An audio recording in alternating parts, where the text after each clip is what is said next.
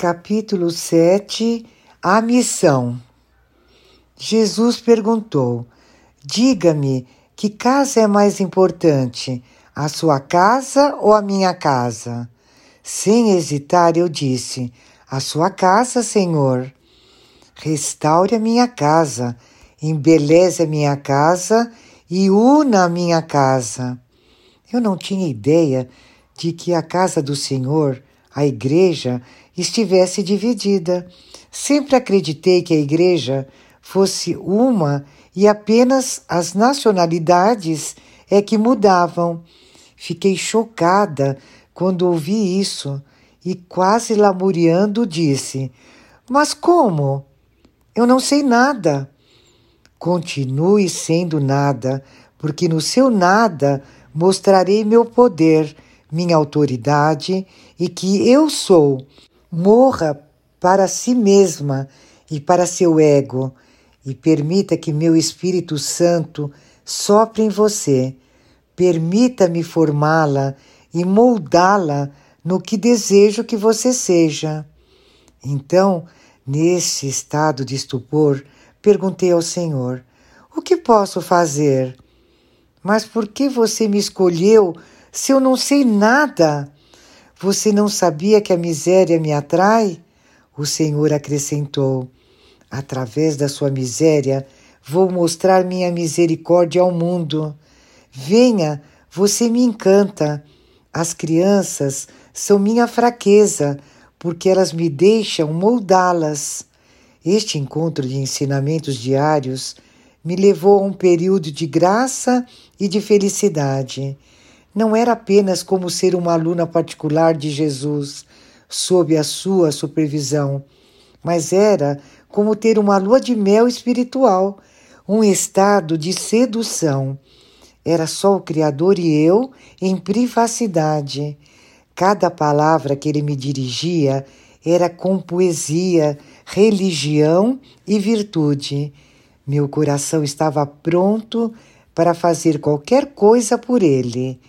Então, um dia, nesse estado de felicidade, Jesus me fez uma pergunta crucial, uma pergunta que produziu um terremoto debaixo dos meus pés.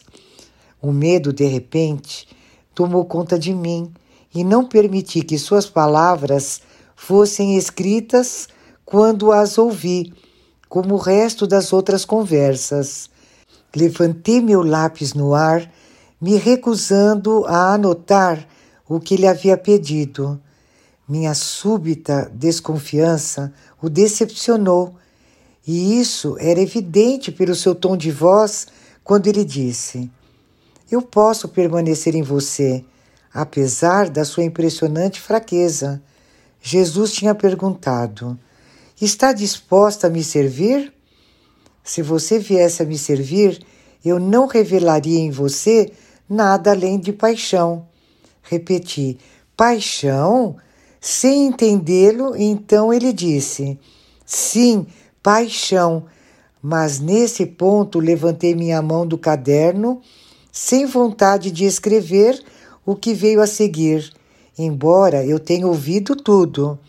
Pude ver que eu tinha decepcionado o Senhor, o que me aborreceu, mas eu tinha medo do desconhecido, medo de que ele me dissesse para fazer as malas e sair da minha casa para entrar para um convento carmelita ou algo assim e me tornar uma freira. Passei a noite inteira pensando no que Jesus havia me pedido. Lembrei-me de como eu tinha sido no passado e de como ele tinha me revelado minha vida pecaminosa, para que no futuro eu não pecasse mais. Antes de conhecer o Senhor, eu pertencia à tribo das trevas e do engano, mas agora Sua Majestade havia me trazido para o mundo da luz e da verdade. Então, o que eu tinha a temer? Então mudei de ideia e decidi ir em frente com uma fé cega e render-me à vontade de Deus, mergulhando em um mundo espiritual que era completamente desconhecido para mim. como eu viria a aprender mais tarde com as Escrituras. Quem pode ser nosso adversário se Deus está do nosso lado? Tendo pensado a noite toda sobre a situação, voltei a Jesus no dia seguinte e inverti sua pergunta: Você quer que eu o sirva?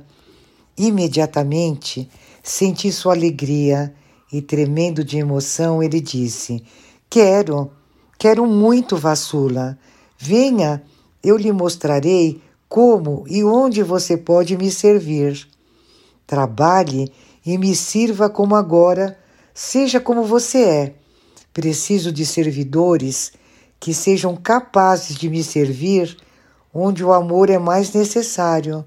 Mas trabalhe bastante, porque onde quer que você esteja, você está no meio do mal, dos incrédulos. Você está nas vis profundezas do pecado. Você vai servir a seu Deus onde as trevas predominam. Você não terá descanso. Você irá me servir onde todo bem é transformado em mal. Sim, sirva-me no meio da miséria, da maldade e das iniquidades do mundo. Sirva-me no meio das pessoas sem Deus, entre aqueles que zombam de mim entre os que dilaceram meu coração. Sirva-me entre os que me flagelam, entre os que me condenam. Sirva-me entre aqueles que me recrucificam e cospem em mim. Ó oh, vassula, como eu sofro! Venha e console-me, lute e sofra comigo, partilhe da minha cruz. À medida que Cristo ia me dizendo onde e como eu deveria servi-lo, sua pulsação emocional ia subindo e ele ia ficando cada vez mais perturbado a cada segundo. Sua dor não me passou despercebida. Depois, durante um mês inteiro, Cristo me deu visões de sua cruz. Para onde quer que eu olhasse, em qualquer direção, via uma enorme cruz marrom escura. Era feita de madeira marrom escura, aproximadamente do tamanho da porta. Se eu levantasse meus olhos do prato enquanto estivesse comendo, eu veria aquela cruz. Se eu olhasse através de meu mosquiteiro na cama, eu a veria atrás da tela. A visão significava que minha missão seria difícil e ela continuou indo e vindo por um mês. Então um dia o Senhor me deu uma visão. Vi três grandes barras de ferro próximas umas das outras. Esta visão me assustou. Quando o Senhor envia uma visão para o intelecto, ele não deixa que você tenha qualquer dúvida quanto ao que ele quer dizer. Por isso, entendi o que Jesus estava me mostrando. Estas três barras de ferro representavam a Igreja Católica Romana, a Igreja Protestante e a Igreja Ortodoxa, os três ramos do cristianismo. Ao mesmo tempo, o Senhor me deu a entender que ele iria me falar sobre os problemas de cada uma. Ah, não, desabafei. Eu não queria ouvir sobre os problemas da igreja. Se eles criaram confusão, é problema deles, não meu. Mas uma vez resisti em ouvir o que Deus queria me dizer. Mas a visão das três barras de ferro não me deixava em paz. Ela ficava lá me perseguindo. Por fim, sem uma palavra, peguei minha bolsa, corri para o meu carro e parti a toda velocidade, como se eu estivesse sendo perseguida. Dirigi como uma louca para o grande mercado ao ar livre de Dhaka.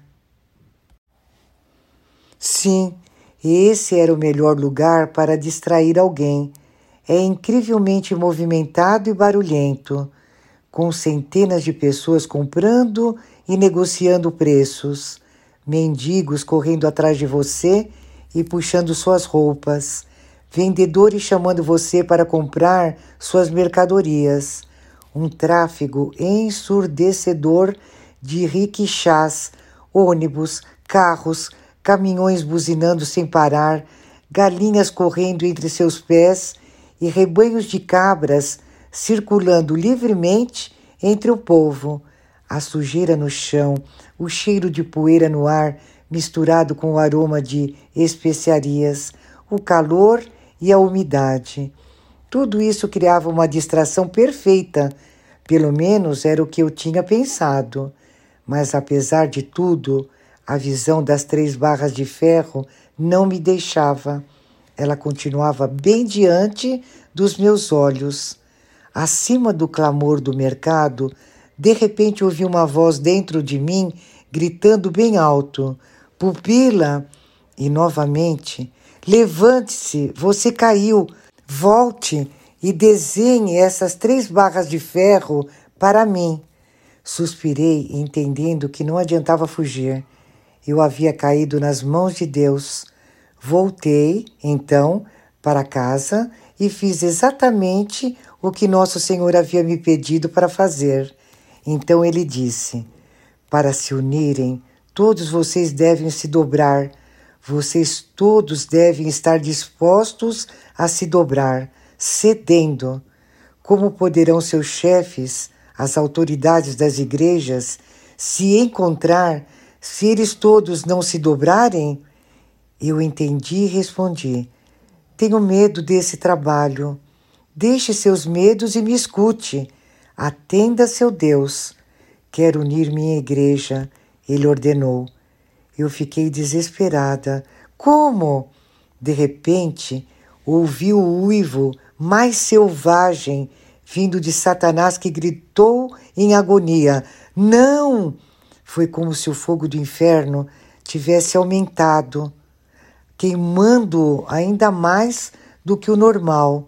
O Senhor ignorou e me disse: Vou ensiná-la, vou formá-la e usá-la. Então morra para si mesma e permita que meu Espírito Santo sopre em você. Faça o melhor que puder e eu farei o resto. Unir minha igreja será a glória do meu corpo. Receba minha paz e confie em mim. Aprenda a caminhar comigo. Ouvi as palavras e anotei, mas eu ainda estava desnorteada. Afinal, como é que eu poderia até mesmo começar a lidar com os problemas na igreja? Eu não era uma líder na igreja e até recentemente nem mesmo ia à igreja. E agora eu iria dizer a eles como resolver seus problemas? Deus, com certeza, tem senso de humor, mas eu não estava rindo. Alguns dias depois, meu anjo me chamou e me surpreendeu dizendo: Você vai para a Suíça, onde irá semear sementes de Deus. Fui obrigada a escrever essa frase em enormes letras maiúsculas. Mas a Suíça era o último país ao qual meu marido seria enviado para trabalhar seu campo de trabalho era sempre em países em desenvolvimento. Então decidi esperar para ver, sem dizer nada a meu marido. E de fato, duas semanas depois, meu marido veio me dizer: Gostaria de ir para a Suíça? A União Internacional para a Conservação da Natureza e dos Recursos Naturais está me convidando para trabalhar para eles. Você não vai acreditar quando eu mostrar isso a você, disse a ele. Radiante, corri para pegar a mensagem do meu anjo da guarda para mostrá-la a pé. Ele leu a predição e viu a data da mensagem. Ficou estupefato e eu também. Então Deus está nos mandando para o centro da Europa para começar aquilo para o que fui chamada. Pensei em silêncio. Durante os preparativos para a mudança, os empacotadores sempre trabalhavam com as portas de nosso jardim abertas. Quando eles já estavam quase no final do trabalho, lidando com os últimos itens, um ladrão aproveitou a oportunidade para passar despercebido pelo portão escancarado e entrar na casa. Tive que subir ao quarto para buscar algumas roupas. E então vi este homem lá parado. Ele ficou petrificado ao me ver. Quem é você e o que está fazendo aqui? E ele não respondeu, e percebendo que ele não era um dos embaladores, gritei para que saísse imediatamente. Com isso, ele desceu correndo as escadas enquanto eu gritava: Tem um ladrão! Temos um ladrão! Alertados pelos meus gritos, os embaladores conseguiram pegá-lo e o atacaram impiedosamente.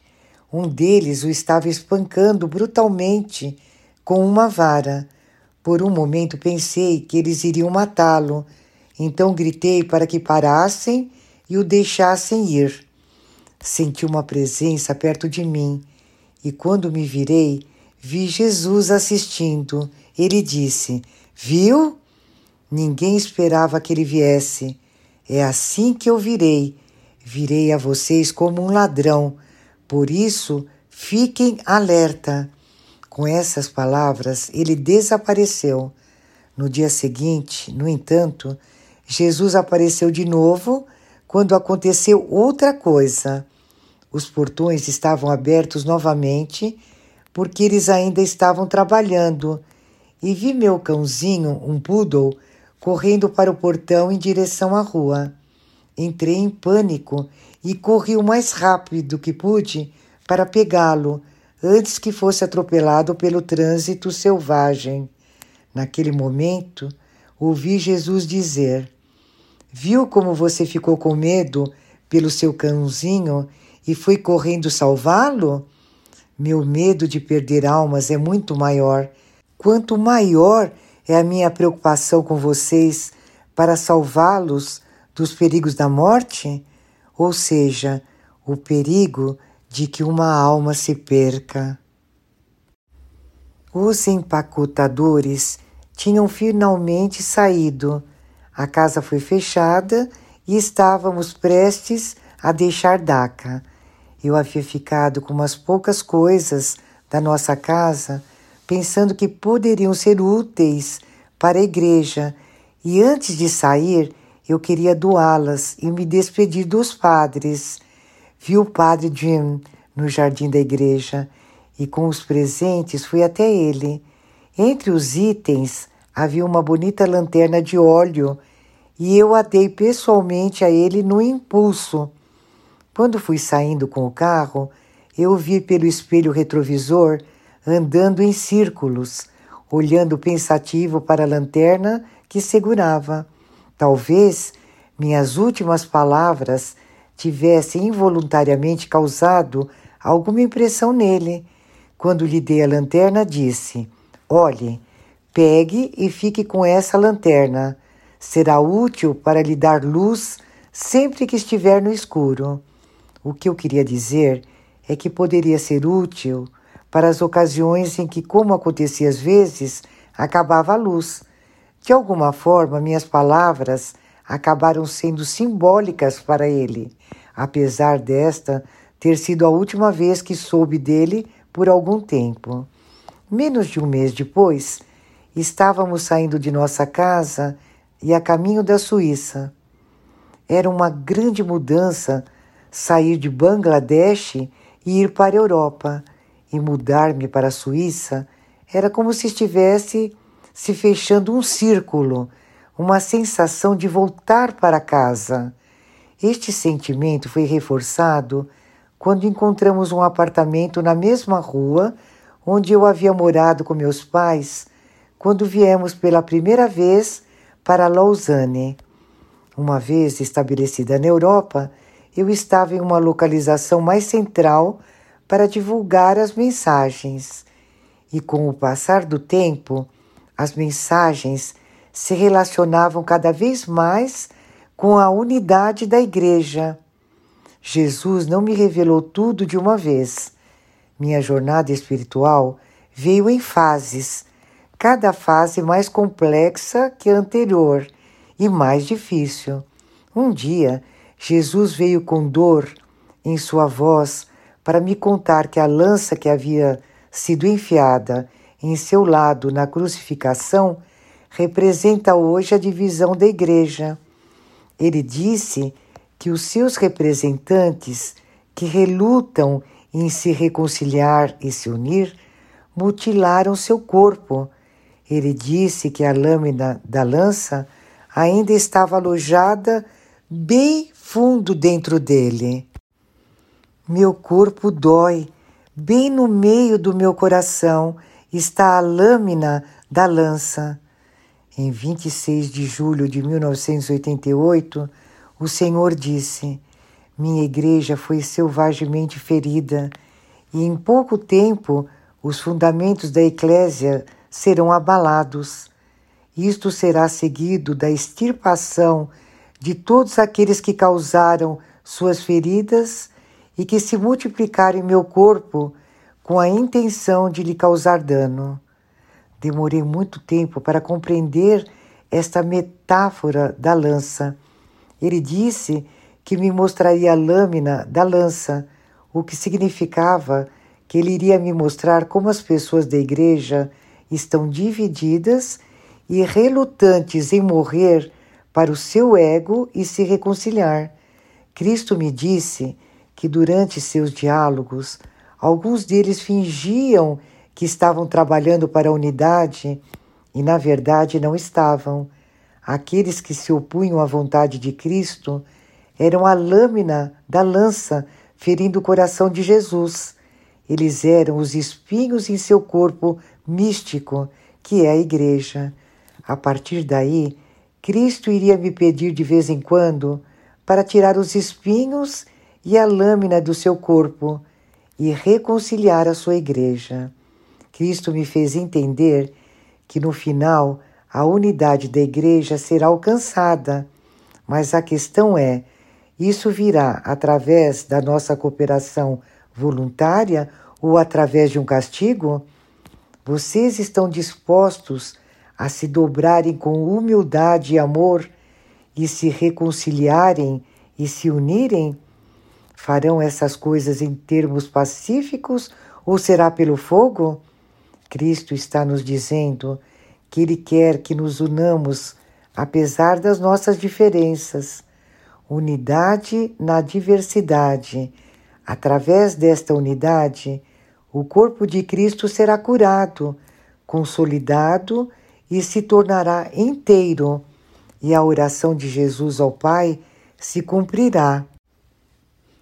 Pai, que eles sejam um em nós como você está em mim e eu estou em você, para que o mundo creia que foi você quem me enviou. Eu teria que fazer todo o caminho até o Papa e até os chefes das outras igrejas para transmitir as mensagens de Jesus Cristo, que lhes dá a chave para a unidade. Mas eu ficava pensando: como é que eu vou conseguir chegar até eles? Será que vão me ouvir? a uma ninguém que afirma que Deus fala com ela? Eu sabia que, de seu ponto de vista, simplesmente seria demais acreditar em mim sem uma investigação completa. E eu sabia que isso não iria acontecer sem uma batalha. Desde então, tem havido uma série constante de tentativas para destruir meu nome, a missão e minha credibilidade com falsas acusações levantadas contra mim, incontáveis calúnias, ataques verbais hostis, ameaças de morte, intermináveis confrontos hostis da parte do clero. Alguns dizem que eu sou de um OVNI, um alienígena. Outros afirmam que ganho milhões de dólares. Outros ainda que eu passeio de limusine com motorista e tenho carros de luxo.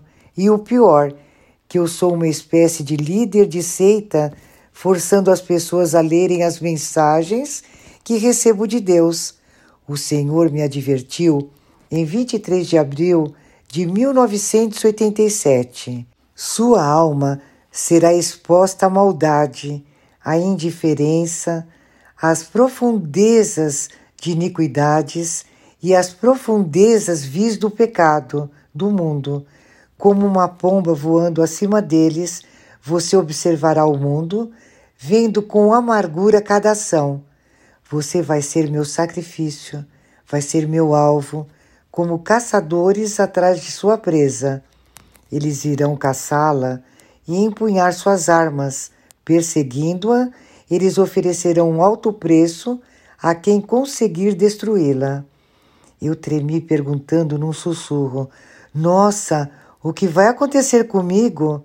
Majestosamente o Senhor respondeu: Eu lhe direi o seguinte, filha: nada será em vão. As sombras na terra se desfazem e morrem. O barro sempre se desfaz com as primeiras gotas de chuva, mas sua alma nunca morrerá. Então, tudo começa agora. Começa o trabalho pela unidade.